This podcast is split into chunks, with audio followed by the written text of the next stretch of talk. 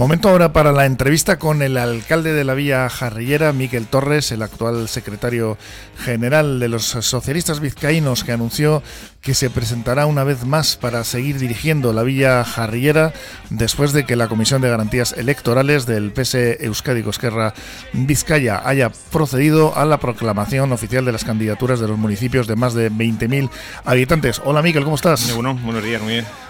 Por cierto, luego hablaremos de ello. ¿eh? Hoy se abren las piscinas cubiertas. Efectivamente, ¿Eh? hemos acabado la, obra de la cúpula. luego lo, comentamos. Has declarado en más de una ocasión que mientras que quieran los vecinos ¿eh? que sigas como candidato, que como alcalde, vas a seguir siéndolo. Y ya van 14 años, ¿no?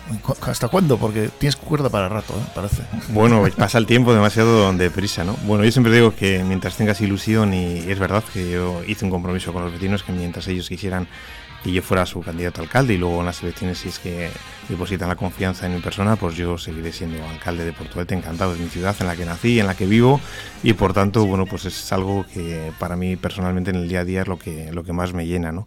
Y también, bueno, siempre que mi partido, el Partido Socialista renueve también la confianza en mí, pues bueno, pues parece que eso también, también es positivo y bueno, pues ambas cosas, pues bueno, pues eh, eso me ha llevado de nuevo pues a, a querer seguir una legislatura más, a volver a presentarme y bueno, pues eso lo decían luego los vecinos en las elecciones municipales de mayo, pero bueno, yo encantado y, muy ilusionado, claro. 14 años que te han llevado hasta este, hasta este año del 700 aniversario del nacimiento de la villa, pero que han pasado muchas cosas en 14 años, ¿no? Bueno, han pasado muchísimas y especialmente han pasado esta última legislatura, ¿no? Con, la pandemia y el 700 aniversario, yo creo que ha sido la legislatura más intensa, más complicada de, gestionar, pero bueno, también se puede decir que igual la más ilusionante por la celebración del 700 aniversario, ¿no?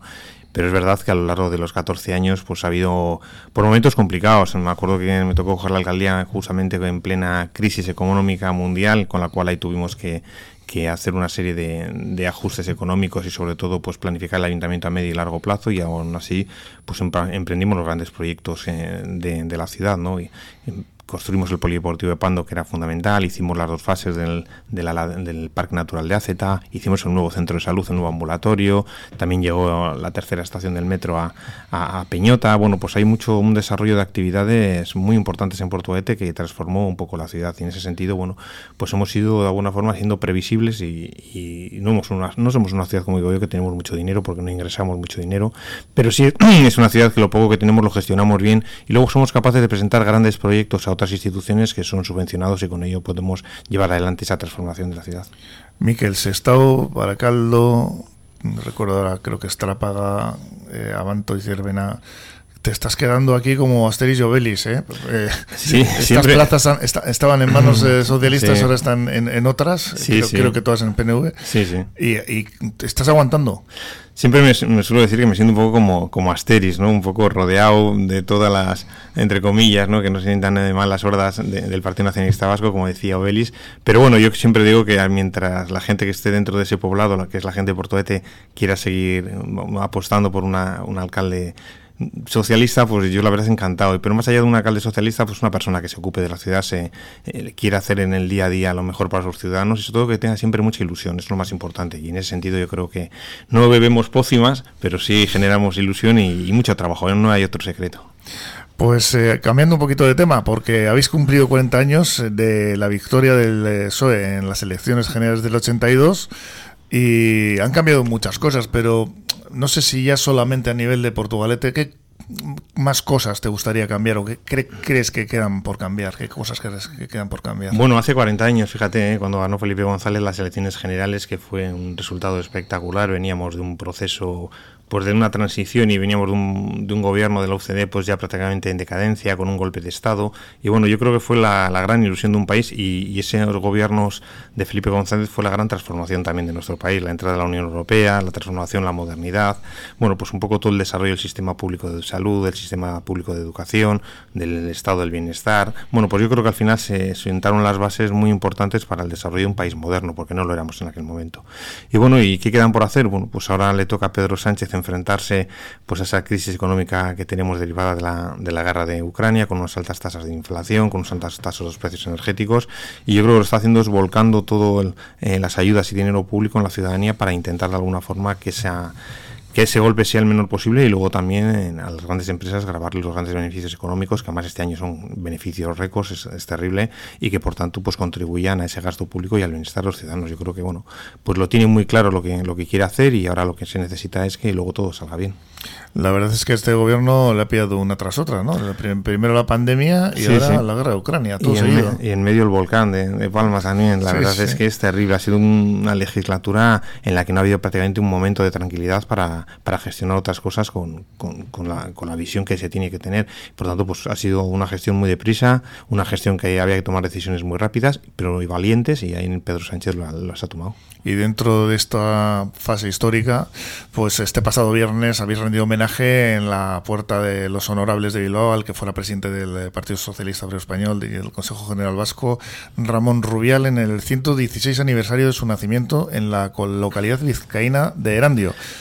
Sí, siempre el 28 de octubre, casualidad, que es cuando también ganó Felipe González las elecciones, un 28 de octubre, siempre se le rinde homenaje al día que nació Ramón Rubial. Para nosotros, Ramón Rubial es una persona imprescindible dentro de, no solamente ya del socialismo vasco, sino también de la política en, en Euskadi. Le tocó presidir el primer Consejo General Vasco después de, de la salida de la dictadura, por eso se suele decir que fue el primer Lendakari de, de Euskadi, y es una figura en la que sobre todo siempre primaba el diálogo, el acuerdo, y especialmente sabía que había que trabajar mucho para sentar las bases en este país. También hay que tener en cuenta que estaba la violencia de pegando muy fuerte, pero bueno, él tenía claro que ese país tenía un futuro espectacular y solamente se podía construir en base al acuerdo. Y sobre el concierto, has aprovechado también esta esta celebración, esta reunión, eh, has afirmado que sobre los problemas de, ¿no? de los vascos no se arreglan con una selección vasca o de pelota, de surf. Sí, efectivamente. Yo creo que muchas veces eh, venden portadas de periódicos en lo que lo importante para los vascos es tener una selección vasca de pelota o una selección vasca de surf.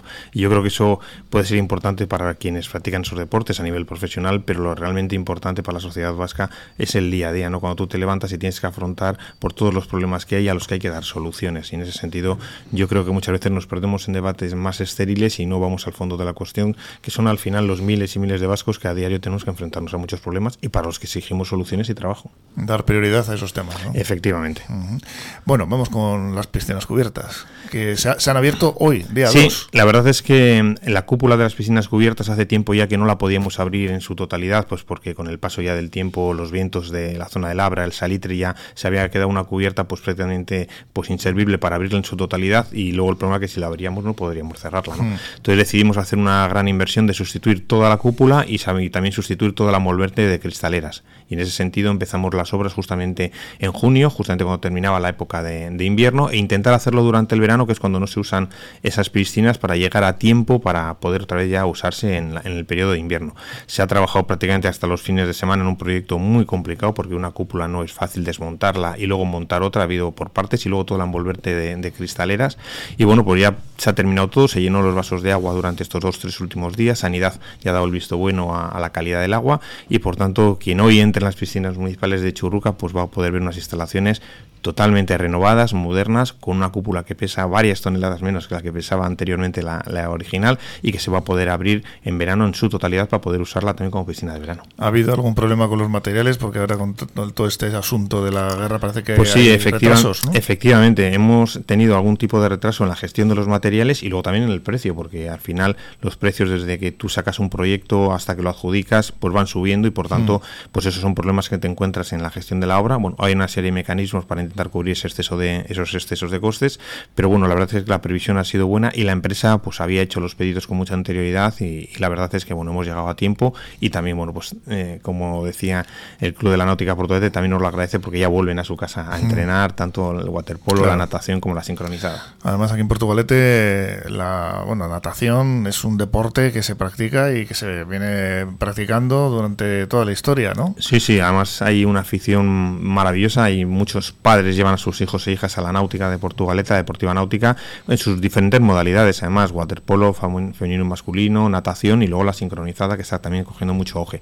Y luego también pues las personas que llevan a poder usar la piscina para ir a hacer sus actividades de natación o simplemente pasar un, pasar un buen rato en las piscinas. en este último caso hay mucha demanda además, ¿no? Sí, muchísima demanda. La gente en Portugalete le gusta mucho ir a, las piscinas y luego sobre todo también es un, método por donde la gente mayor se siente muy cómoda, hace un ejercicio que no le supone un, un esfuerzo importante importante y que es muy beneficioso para la salud. Así que bueno, pues ahora descongestionemos un poco Pando y Silla y ya volveremos un poco a, tener un equilibrio entre las dos instalaciones. Pues una buena noticia, esa apertura de las piscinas cubiertas, que además ahora llega, bueno, hemos tenido, tenido un, tiempo yo creo que no sí, muy habitual. De casi de haber tenido las descubiertas abiertas. Eso es, pero van, van, a ir muy bien.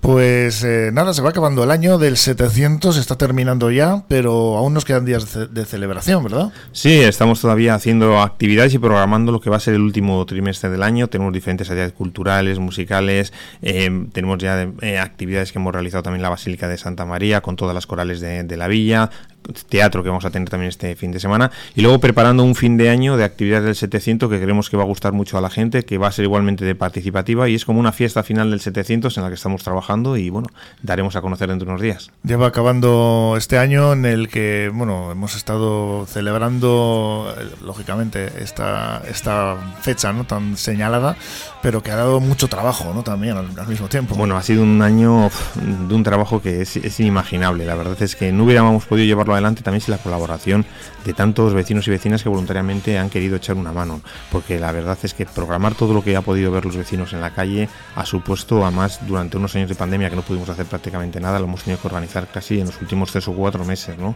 Y ha sido, bueno, pues un esfuerzo que ha merecido la pena y especialmente luego viendo cómo lo ha recibido la gente, pues ojalá haya más esfuerzos como este. La verdad es que ha sido un, ha sido un proceso precioso. Mm. Pues suerte con esa candidatura, Miquel Torres, eh, alcalde que se va a presentar a la reelección, ya 14 años, y a seguir celebrando el 700, que aún queda. Lo seguimos celebrando hasta el 31 de diciembre, queda y además con cosas muy bonitas. Es que ricasco. Es que ricasco.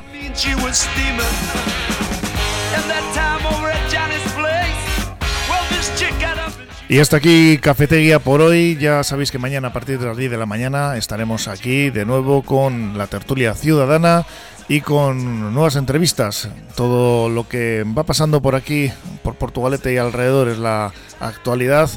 La vamos a tener aquí en este programa que, bueno, pues ha cambiado de formato, como ya sabéis, la semana pasada. Ahora tenemos esa tertulia ciudadana de tres cuartos de hora cada día con tres contertulios, con tertulias diferentes, en las cuales eh, vamos a hablar ¿no? de todo lo que va siendo noticia. Así que nada, es que recasco por escoger eh, por tu radio, es que recasco por escoger Cafetería. Os esperamos mañana a todos. Que tengáis un magnífico día si lo estáis escuchando ahora a partir de las 10 de la mañana este programa, si lo habéis estado escuchando. Y si es por la noche, pues Gabón. Y si es en otra hora, pues también. Que tengáis un magnífico día. Hasta luego, hasta mañana, Agur.